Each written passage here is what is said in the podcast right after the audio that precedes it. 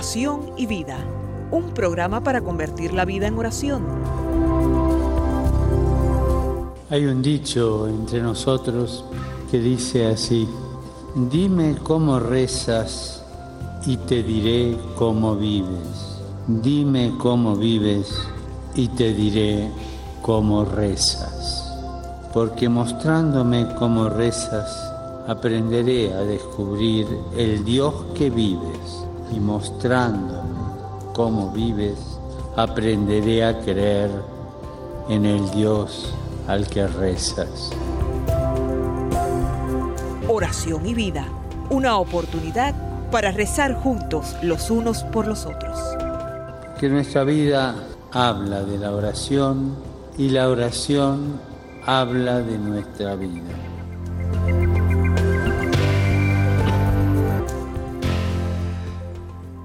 Ven Espíritu Santo, llena los corazones de tus fieles y enciende en ellos el fuego de tu amor. Envía Señor tu Espíritu Creador y renueva la faz de la tierra. Oh Dios, que has iluminado los corazones de tus hijos con la luz del Espíritu Santo, haznos dóciles a sus inspiraciones para gustar siempre el bien y gozar de su consuelo. Te lo pedimos por Jesucristo nuestro Señor. Amén.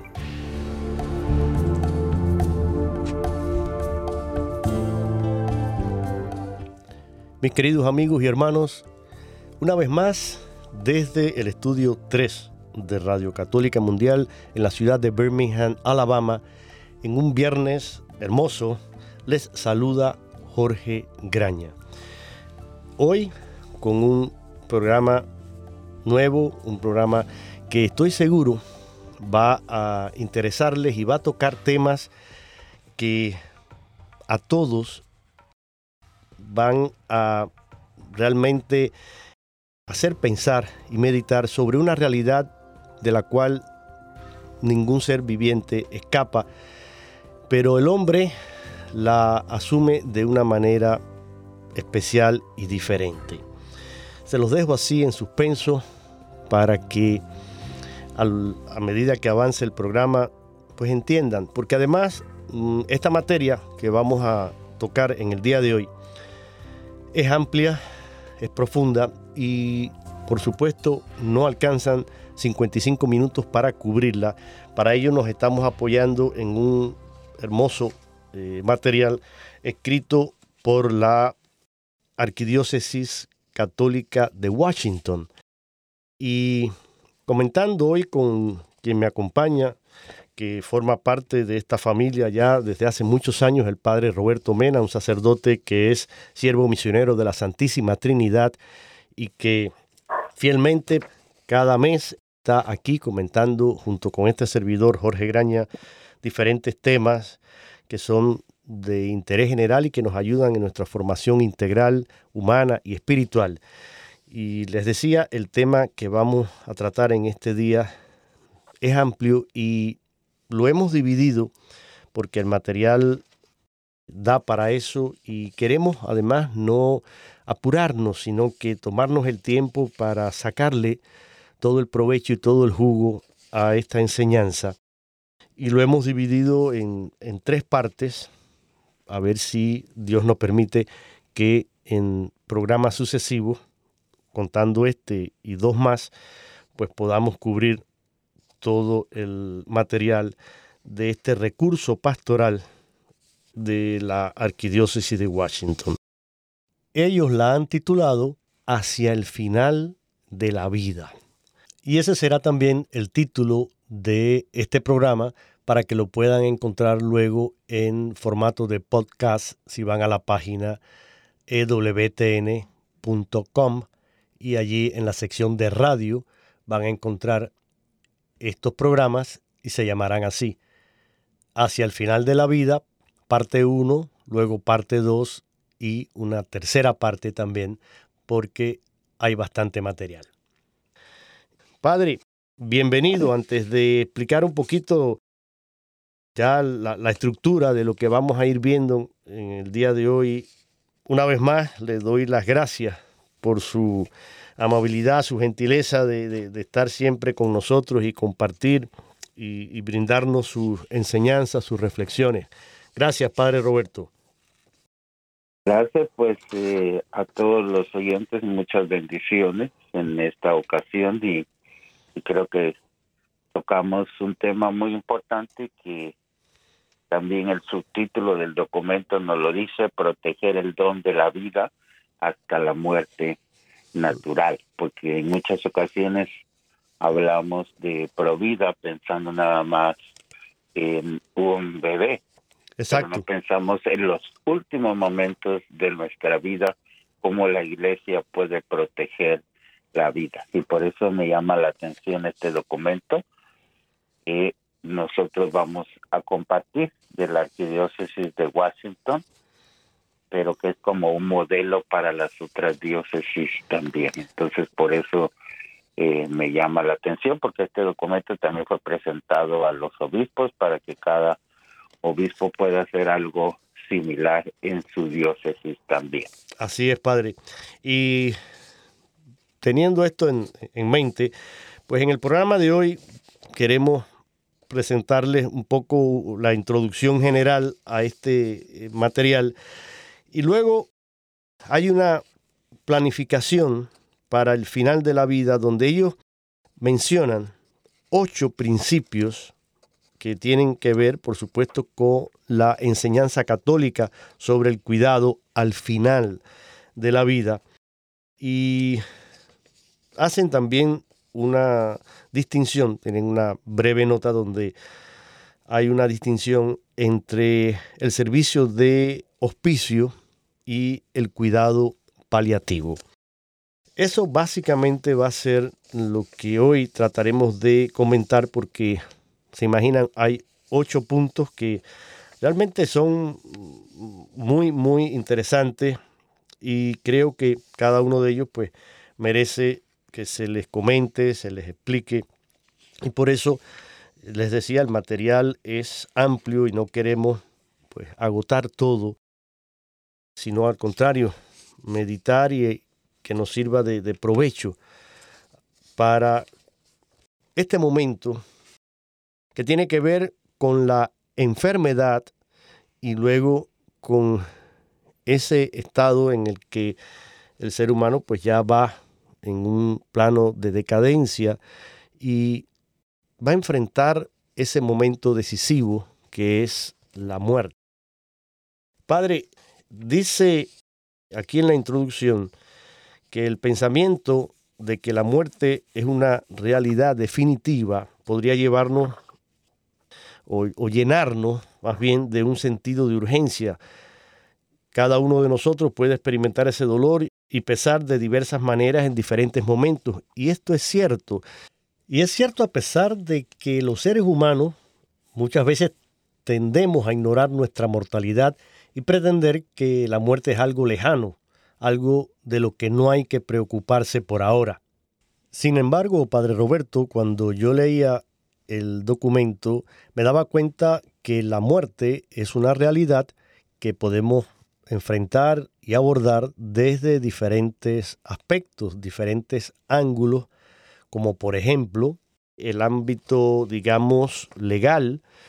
Normalmente hay abogados, hay psicólogos, consejeros, personal especializado en esta materia que nos ayudan a tomar las decisiones y también a llenar formularios y una serie de documentos que pueden y deben tenerse listos, sobre todo en sociedades como esta en las cuales nosotros vivimos.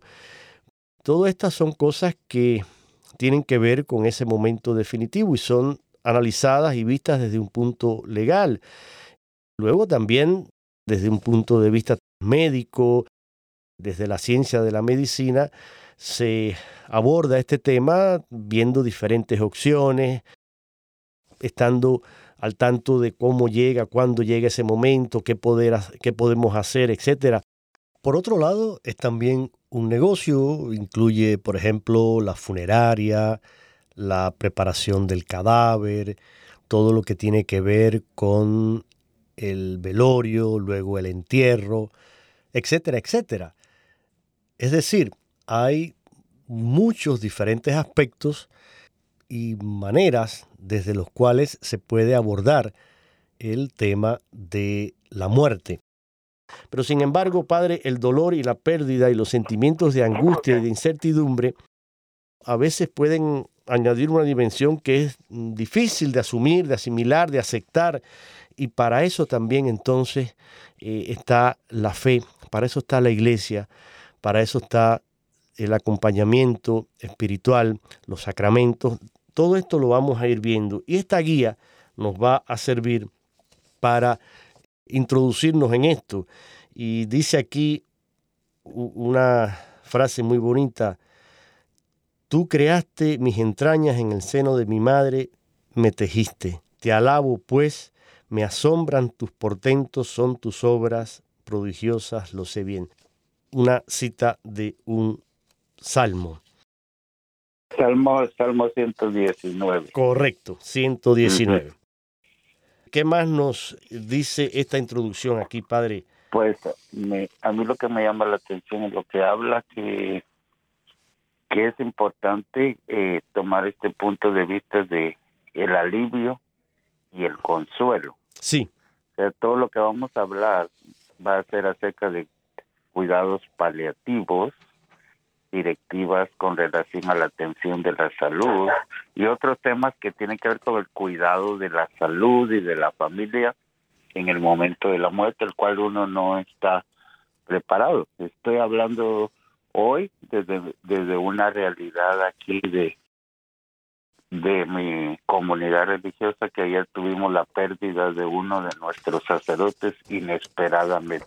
Ah, qué pena algo muy algo muy triste. Entonces el padre Palomares eh, murió y en el ejercicio de su ministerio, entonces nos hace a nosotros reflexionar y luego pues el año anterior también tuvimos la pérdida de otro sacerdote por COVID. Entonces, y en la misma parroquia allá en Cochela, entonces eh, le damos eh, un momento de duelo que está viviendo una parroquia. Imagínense qué difícil para, para una parroquia perder a dos párrocos, uno cada año. Sí, señor. Pero ciertamente, padre, esta situación también de, de, de pandemia, de crisis a nivel mundial, pues nos ha hecho también reflexionar sobre esta realidad de, primero, de la enfermedad y la fragilidad que tenemos los seres humanos y por otro lado, ha puesto la realidad de la muerte en un primer plano. Constantemente estamos escuchando eh, cifras, estadísticas con los números de fallecidos a nivel mundial. Y muchas personas experimentan el dolor y, y el temor ante esta realidad. Hemos perdido amistades, seres queridos, sacerdotes, padres, hermanos. Es decir, hoy estamos ante esta realidad y quizás, y es nuestra intención, estas reflexiones, estos programas nos ayuden a entender y a prepararnos para ese momento. Así es. Entonces es un momento al que nosotros eh, no podemos prescindir, entonces es importante que estemos eh, preparados y y creo que es este folleto que han preparado eh, como parte de la conferencia católica de Maryland, eh, los obispos de Washington nos puede ayudar en estas reflexiones que vamos a tener.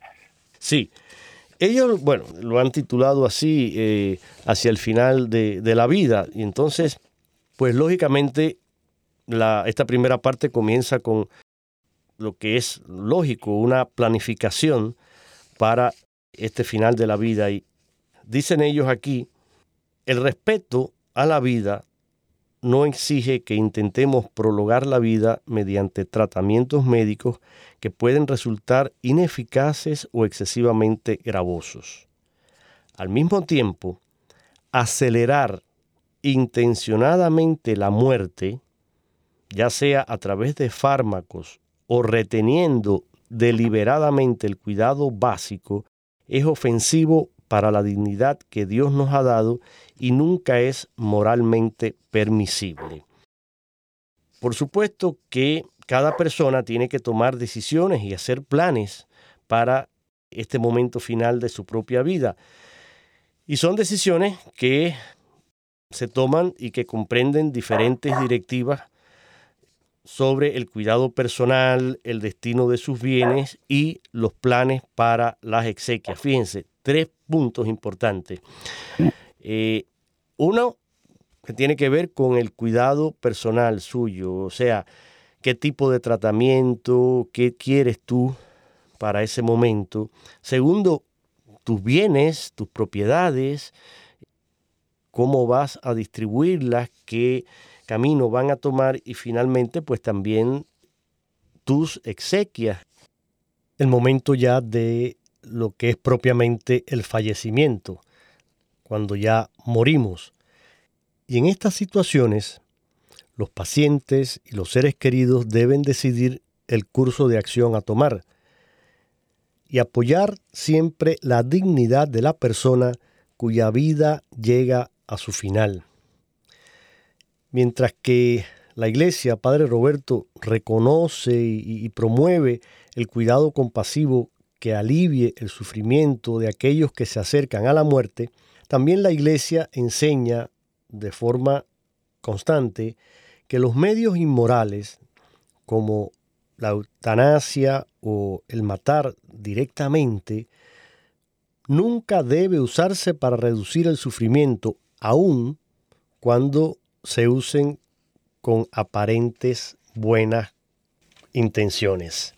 Yo creo que como católicos estamos invitados a, pensar en la muerte desde muchos puntos de vista. Todos los santos nos hablaban de que antes de, de que terminara el día, es una costumbre entre las comunidades contemplativas, que ellos lo que hacen es que cavan un metro de su tumba todos los días para recordar que hacia allá vamos. Otros eh, tienen la costumbre de poner una calavera en su mesa de noche, también para recordarles que eh, hay que familiarizarnos con estos momentos de la muerte. Mientras más preparados estemos a nivel personal y espiritual, eso es lo más importante. Entonces, para que ese momento no nos agarre desprevenido. Yo digo siempre en los funerales que hay dos momentos que están en la vida que dependen de Dios y como seres humanos, y es el momento de nuestro nacimiento y el momento de nuestra muerte. No lo podemos determinar, están en los planes de Dios, pero sí podemos prepararnos. Eso es cierto y, usted ha dicho una realidad que a veces se nos escapa y precisamente esos dos momentos tan importantes como son eh, el nacimiento y la muerte, pues no están, como dice usted, bajo nuestro control. Esos están en manos de Dios y Él es quien determina uno y otro. Dice aquí que situando estas directivas, ¿no? Hay un, un plan, un cuidado personal que eh, también es conocido como directivas anticipadas para el cuidado de la salud. Y aquí viene lo que ellos llaman pues un testamento en vida, lo que en inglés le llamamos un living will. Es una declaración escrita que expresa en detalle lo que usted decide disponer para su tratamiento médico y las decisiones que hay que tomar en caso de que usted ya no pueda eh, expresar su consentimiento racional. Pero también estas directivas pues tienen y pueden ser útiles para que cada uno de nosotros esté preparado para afrontar situaciones inesperadas. Usted acaba de comentarnos este, este fallecimiento inesperado de este sacerdote y, muchas veces así ha ocurrido. Mire, recientemente, la semana pasada, aquí también tuvimos la noticia de una señora que es miembro de la pequeña comunidad que tenemos aquí en la capilla de EWTN. Ella suele venir prácticamente todos los días a la misa del mediodía. Y bueno, ah, inesperadamente un nieto de ella, de 16 años, eh, se suicidó. Una situación que pues a todos les tomó de sorpresa, a los padres, a, ella, que es su abuela. Eh, y esta es otra realidad que vamos a comentar en, otro momento también eh, y vamos a hablarlo, pero hay toda una serie de eh, situaciones que se pueden dar. a veces una simple caída, un golpe en la cabeza puede provocar un coágulo y traernos la, la muerte. es decir, son momentos que a veces sí hay enfermedades prolongadas y se puede ya ir viendo ese deterioro y, ese final que va acercándose, pero hay momentos en los cuales pues no es así. Por eso estos eh, documentos nos ayudan a ir poniendo en orden nuestra vida y, y hay que pensarlo y hay que tratar de tenerlo preparado pensando también en, la familia, en, esa carga que a veces podemos dejar a, nuestros familiares eh, y que podía ser diferente si con anticipación hemos pensado, hemos meditado y hemos dado los pasos necesarios para prepararnos a este momento. Y otra de las cosas que ellos hablan aquí, padre, y es interesante, dice, las directivas anticipadas para el cuidado de la salud son una invitación a todas las personas a reflexionar sobre sus valores católicos, asegurar que el tipo de tratamiento que se reciba sea coherente con estos valores, con tu fe, con tus valores morales y a comunicar sus preferencias a sus seres queridos. y por otro lado, eh, pues eh, se anima a que los católicos procuren tratamientos que sean útiles para mejorar la calidad de vida. Los programas de hospicio y de cuidado paliativo suelen ayudar a conseguir este objetivo. Eh, todo tratamiento, dice el documento, debe estar enfocado en el alivio del dolor y ser fuente de consuelo, y no debe aplicarse con el fin de acelerar deliberadamente la muerte.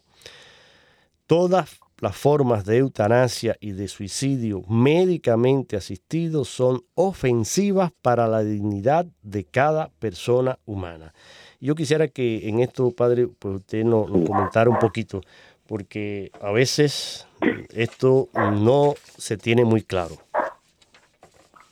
Sí, y creo que es importante que se tome a nivel personal y a nivel familiar, incluso pues en algunos aspectos a, nivel parroquial, porque hay muchos de estos fieles que entregan ese documento de su voluntad, lo que quieren hacer, también al sacerdote para que él sepa y se ajuste a ese plan. Creo que eso es importante también, porque en alguna parroquia puede ser para muchas personas la familia de sus familias y algunos ancianos y personas mayores es la única familia que ellos tienen. Sí, señor. Y es importante entonces hablar estas cosas y, como dice usted, consultarlas con tu confesor, con tu director espiritual, con un sacerdote, un laico preparado, alguien que pueda realmente ayudarte a discernir con claridad sobre estos pasos tan importantes y esas decisiones necesarias antes de que llegue el momento ineludible de la muerte. Son cosas que debemos hacer cuando todavía tengamos la capacidad para realizarlas. Y una ayuda siempre viene muy bien. Aquí el documento habla de la dignidad de cada persona humana. Y precisamente a mí me gustaría, antes de ya pasar a estos ocho principios de la enseñanza católica sobre el cuidado al final de la vida, que miráramos un poquito, Padre, lo que significa la dignidad como un fundamento de nuestra vida religiosa, de nuestra fe, porque para los cristianos, y esto que nos quede claro, la dignidad tiene su fundamento en su filiación divina. Somos creados a imagen y semejanza de Dios y somos hijos de Él. La vida es un don que recibimos de parte de Dios. Y a esto se suma que producto de el pecado fue necesaria pues la redención, fue necesaria la intervención de Dios para rescatarnos y por lo tanto, junto con esta filiación divina, está presente esta redención de todo el género humano por Cristo, que es el mismo Dios hecho hombre, y con esa dignidad, pues se une con el principio de igualdad, porque entonces la creación y la redención realmente nos alcanzan a todos. Eh, pero es una dignidad que le viene al hombre desde fuera. Tiene su fundamento en la propia condición humana, pero le viene dada por esa relación con Dios. Entonces, hay algunos atributos, Padre, de esta dignidad que se conservan durante toda la vida y no se pierde. Esto tiene que quedar claro. La dignidad no depende de las características personales de nadie, eh, ni de la manera de conducirse en las relaciones sociales o, del aprecio, digamos, que tengamos en la sociedad, o de los bienes, o la importancia, o, o la riqueza que tengamos. La dignidad de todo ser humano viene por esa filiación divina y somos dignos, sea cual sea nuestra condición social, esa dignidad no se pierde o se deteriora a lo largo de la vida. También se consolida, y esto hay que tenerlo claro, que el ser humano es el ser más digno y excelso de todos los existentes. Solo a nosotros los seres humanos Dios nos creó a su imagen y semejanza y somos nosotros los únicos. Fíjese, Padre, ya con esto le, le dejo la palabra, pero es interesante, los únicos seres de la creación que tenemos la capacidad de ser, de conocer y de amar, somos los seres humanos. Por eso San Agustín decía que los seres humanos nos parecíamos a la Santísima Trinidad, porque decía, el ser humano es como el Padre, conoce como el Hijo y ama como el Espíritu Santo. Y, por eso estamos llamados a, ser, y el, hombre es eh, valorado por, por lo que es, por su ser, pero a la vez es el único que puede ejercer el conocimiento y la búsqueda de la verdad para precisamente volcarse en el amor. Es el único también que puede amar libremente y en esa búsqueda de la verdad, ese conocimiento de la verdad nos lleva a hacerlo y a buscar el amor y a conocer a Dios. Los animales pueden ser más o menos inteligentes y demostrar sus habilidades y el cariño que le tienen de forma diferente. Usted puede tener una mascota, un perrito, un gatico, un, un pajarito que le puede mostrar afecto, le puede mostrar cierto cariño, pero no es amor. El amor se da solamente en el ser humano y por eso es tan importante que valoremos y descubramos nuestra dignidad. Y es tan digno un millonario como un pobre vagabundo, un famoso, ya sea científico, artista o cualquier cosa, que un desconocido. Todo hombre por el hecho de ser un ser humano, tiene una dignidad como ser humano, al igual que el más pobre y el más miserable de los seres humanos. Incluso un, criminal, un asesino, también tiene su dignidad por ser un ser humano. Esto tiene que quedar siempre muy claro, Padre. Sí, creo que pues el mismo Santo Tomás también nos dice que lo que nos asemeja a Dios es nuestra inteligencia y nuestra voluntad. Exacto. Entonces, eh, llegamos a conocer los misterios de Dios a través de nuestra inteligencia y descubrir eh, lo que es bueno y lo que es malo a través de nuestra conciencia y la voluntad para hacer el bien.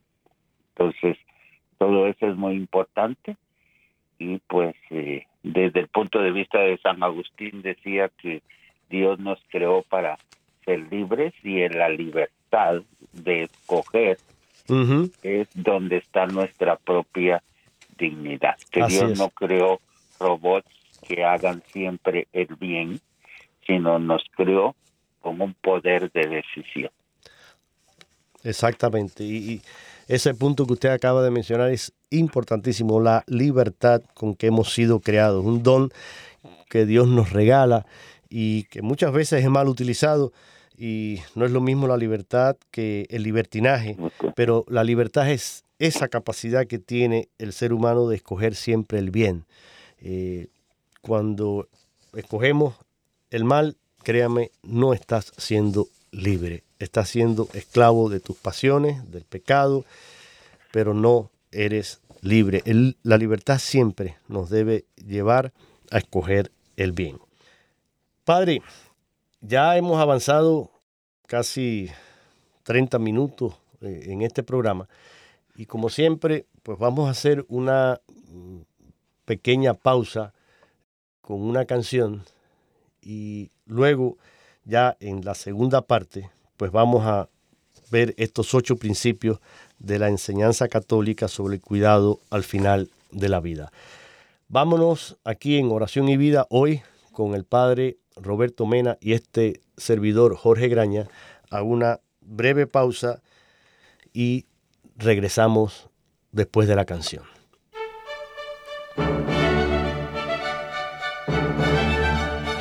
Cantando, alabando, meditando. Porque el que canta ora dos veces, decía San Agustín.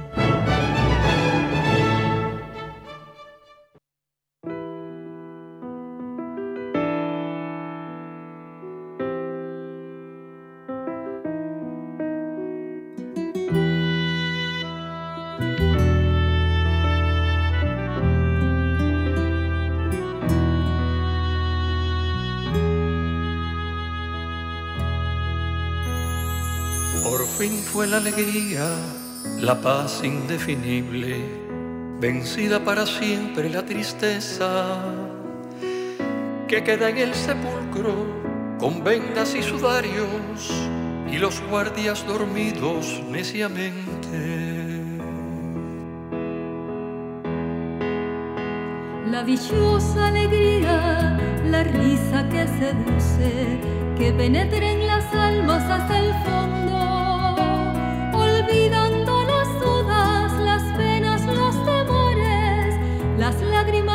de la muerte.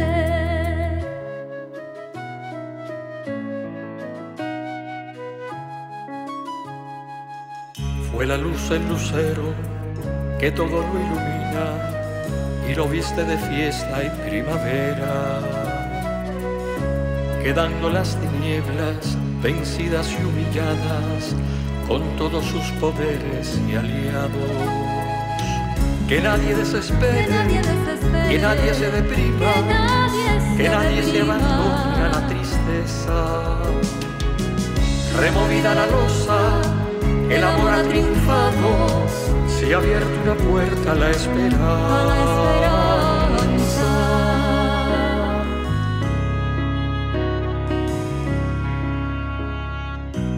vestidos de luto, los yugos opresores, las armas asesinas y guadañas, la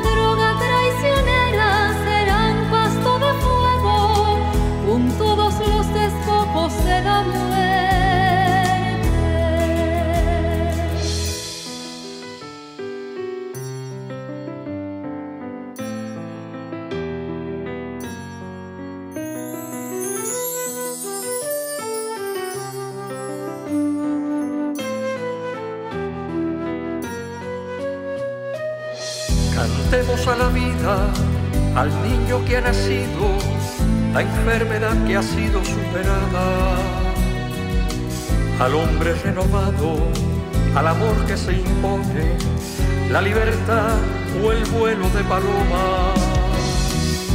Canto al sol ungido, cuerpo transfigurado, que difunde su luz y su perfume. A todos los creyentes, hombres nuevos, primicias de ese mundo que tanto deseamos. Que deseamos.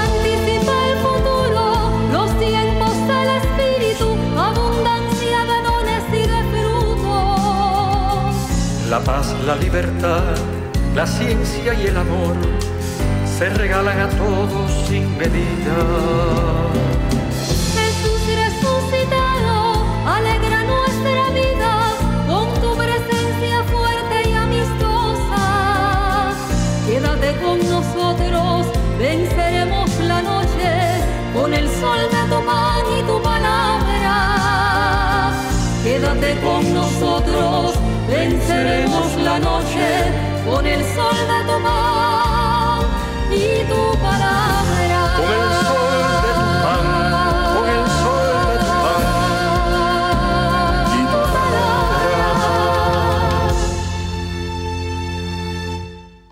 Esta canción es compuesta por un querido amigo sacerdote, el padre Jorge Catasús, y está interpretada por él y por Arasai Machirán.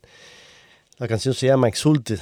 ¿Y por qué la he querido poner en, en, el día de hoy? Porque ya ven que es un canto a la esperanza, porque la precisamente resurrección de nuestro Señor Jesucristo venció definitivamente y de una vez por todas la muerte la muerte no es, eh, el final no es la última palabra, porque triunfa la vida.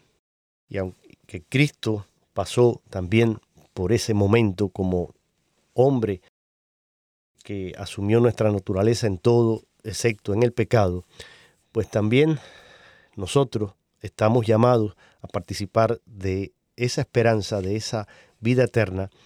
Por supuesto, es una opción que libremente, como hablábamos antes, tenemos que escoger. Y depende de cómo nos comportamos. Siempre habrá una resurrección que puede ser para la vida eterna o para la condenación eterna. Pero eso depende de ti y de cómo tú vivas tu vida. Entonces, Padre, vamos a aquí ahora a mencionar estos ocho puntos que eh, mencionan ellos en el documento y a medida que nos alcance el tiempo, pues vamos a ir comentando sobre cada uno de ellos. Voy a, comenzar con el primero, después usted lee el segundo. Vamos a leerlos todos, si le parece, y luego vamos comentando cada uno de ellos. El primer punto que ellos mencionan aquí dice, no tenemos derecho a quitarnos la vida ni a provocar directamente la muerte de una persona. Y el segundo nos afirma cada cual está obligado a proteger el don de la vida y la salud que Dios nos ha dado. En el tercero, dicen ellos, ningún paciente está obligado a aceptar o exigir intervenciones médicas inútiles o excesivamente cargantes, onerosas. El cuarto dice la persona humana siempre tiene dignidad, incluso en el sufrimiento. En el punto número cinco sitúan ellos, aunque no podamos curar, siempre podemos cuidar. Luego el número seis se presume que se debe proveer alimento e hidratación a menos que sea inútil o la muerte sea inminente. En el séptimo punto, dicen ellos, los pacientes en estado terminal o en estado vegetativo persistente tienen dignidad y merecen una buena atención.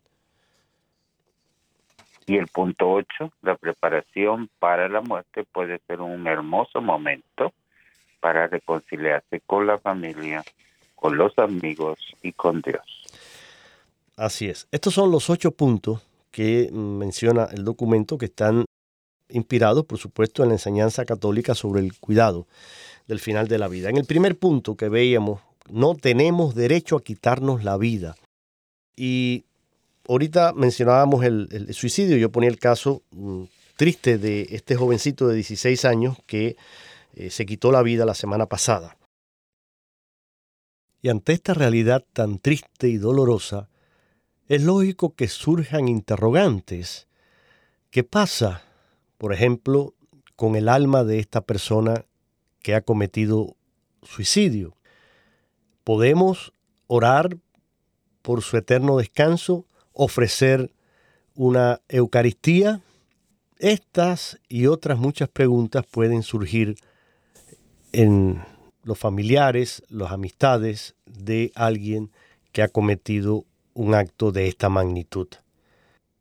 Para iluminar un poco esta situación, me voy directamente al catecismo de la Iglesia Católica. Muchos católicos se preguntan si, el suicidio puede poner en peligro la salvación de la persona. Y aunque el suicidio, quede claro, viola el quinto mandamiento, no matarás, el catecismo de la Iglesia Católica en el punto número 2283 dice lo siguiente. No se debe desesperar de la salvación eterna de aquellas personas que se han dado muerte. Dios puede haberles facilitado por caminos que Él solo conoce la ocasión de un arrepentimiento salvador. La Iglesia ora por las personas que han atentado contra su vida. Esto también refuerza la importancia de orar y de ofrecer eh, misa por quienes se quitan la vida del mismo modo que se haría por cualquier otro eh, ser querido o, o amigo que falleciera. Incluso en el punto anterior, el número 2282, el catecismo enseña que estos factores pueden disminuir la responsabilidad de las personas que se han quitado la vida. Y el catecismo menciona trastornos psíquicos graves, la angustia o el temor grave de la prueba, del sufrimiento o de la tortura pueden disminuir la responsabilidad del suicida. Cuando estos factores están presentes, la Iglesia reconoce que la capacidad de la persona para hacer una elección libre estaba probablemente afectada. Es decir, hermanos, y ya con esto le cedo la palabra al Padre, el suicidio desafortunadamente se ha incrementado en nuestra sociedad y en los jóvenes. Es alarmante también el índice que se está viendo. Pero generalmente estas personas, cuando llegan a esta decisión, están ante una mm, situación que les supera y, generalmente buscan escapar de, de, un vacío, de un sufrimiento, ya sea psíquico, físico, moral. Y tienen un momento de, pienso, de debilidad en el que pierden el control de, de sí mismos y cometen un acto como este, pero hay que también pensar en que la misericordia de Dios es infinita y como decía el punto este del catecismo, Dios puede en un momento como ese, en un instante, ofrecer y abrir una puerta de, salvación y de arrepentimiento también para esta persona. A nosotros nos queda el orar incesantemente por ellos y no juzgar, nunca juzgar porque es Dios quien lee el corazón de cada ser humano. Pero es importante que esto lo tengamos claro, pensemos que también para ellos va siempre nuestro amor y nuestra oración.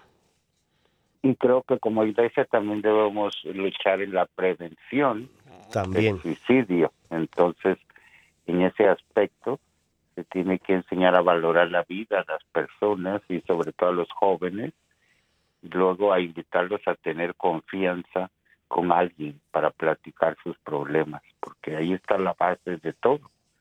Cuando ellos se guardan cosas y pues luego siguen la moda, porque a veces este, este aspecto del suicidio se ha vuelto una moda e incluso llegan a avisarle de lo que van a hacer a sus amigos más cercanos y la propia familia no está al tanto de lo que está sucediendo. Entonces, es muy importante y a eso apelo al diálogo entre padres e hijos, que siempre estén atentos todos los días de sus hijos, cómo les fue la escuela, quiénes son tus amigos, cómo te sientes.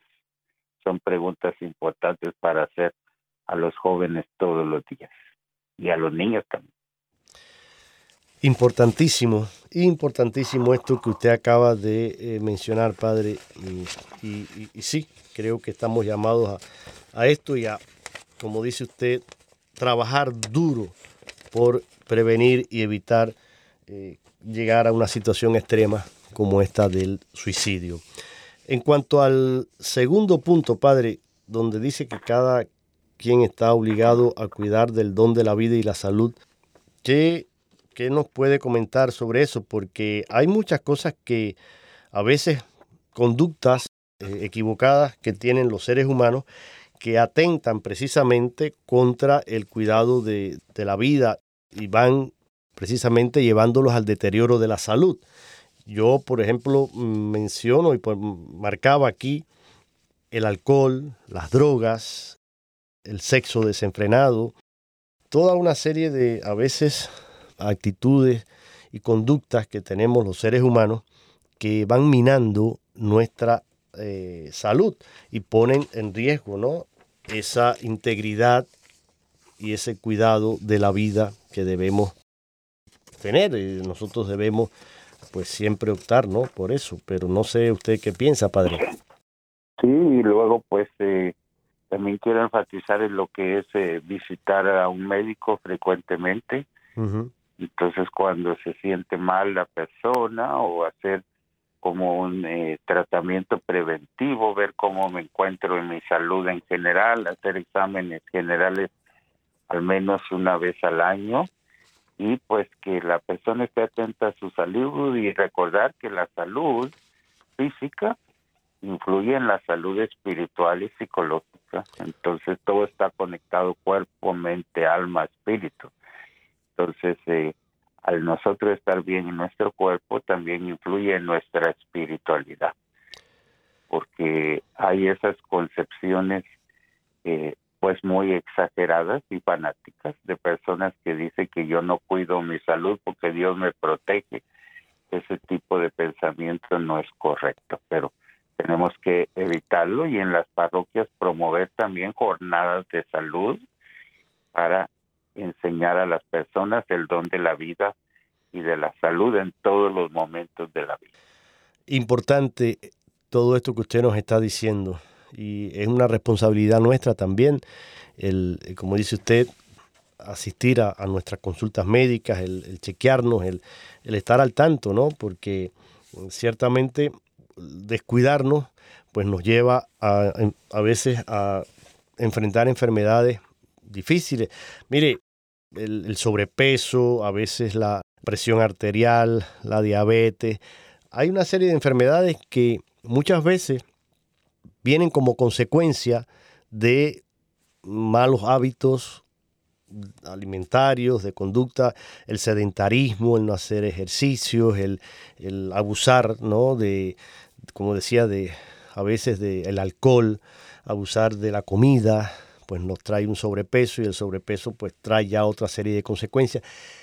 Hay a veces situaciones médicas que se pueden evitar, enfermedades que se pueden evitar simplemente con una buena mm, conducta y una disciplina a la hora de eh, alimentarnos y de pues hacer un poco de ejercicio, todo lo que conlleve a mejorar nuestra salud.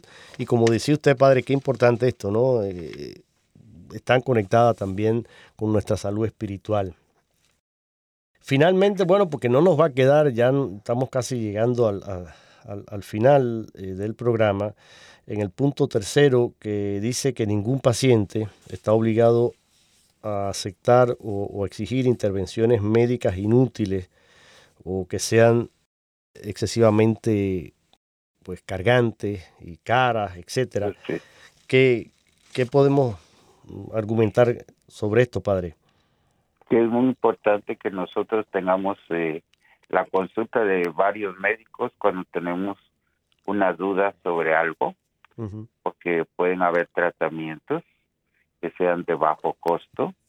También las diócesis ofrecen los hospitales católicos que pueden ser una ayuda en muchos casos. Entonces, es siempre importante que busquemos distintas opciones, que no podemos solamente con una sola opción, incluso en las medicinas, tampoco hay que hacer caso de tantos anuncios de la televisión. Yo me impresiono mucho como eh, los anuncios de medicinas en la televisión es como para que usted presione a su médico que le recete este medicamento. Tenemos que evitar ese tipo de mentalidad que no nos ayuda en nada, porque en realidad los médicos saben lo mejor para nosotros en consulta con nosotros siempre y si tenemos dudas busquemos una segunda opinión.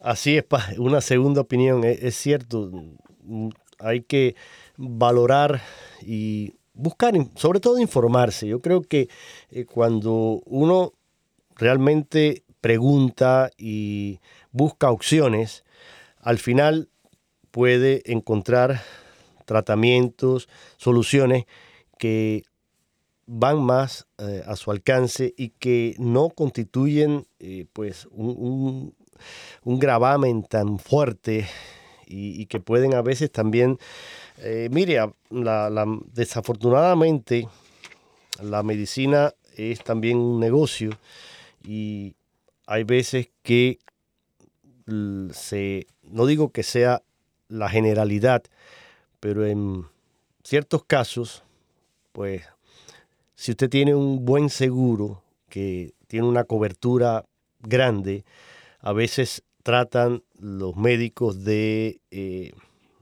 sugerir una serie de tratamientos y de eh, medicamentos, etcétera, que a veces quizás no sean ni siquiera necesarios o, o tal vez haya otros que son más, eh, no sé, menos caros o más fáciles de llevar, pero claro, se busca promover estos otros que el seguro pues paga muy bien y de esa tajada pues también yo cojo un por ciento. Todo esto existe desgraciadamente y y ese juramento hipocrático que está vigente muchas veces es ignorado y por eso hay que estar atentos, alertas y como dice usted, padre, pues buscar siempre eh, segundas opiniones para estar seguro de que lo que estoy haciendo es lo correcto. Hermanos, este tema es sumamente amplio, profundo tiene muchas aristas y por eso vamos a continuar. Ni siquiera pudimos hoy cubrir todo lo que pensábamos para esta primera parte, pero en el próximo programa vamos a continuar con los puntos restantes y vamos también a dar una serie de elementos y, y herramientas para orientarnos en esta etapa de la vida que es tan importante para todos y cada uno de nosotros. Les deseo a todos un feliz y bendecido fin de semana y le pido al Padre que nos regale su bendición. Que nos bendiga Dios misericordioso, el Padre, el Hijo, el Espíritu Santo, descienda sobre nosotros para siempre. Amén. Amén. Hasta el próximo viernes, si Dios quiere.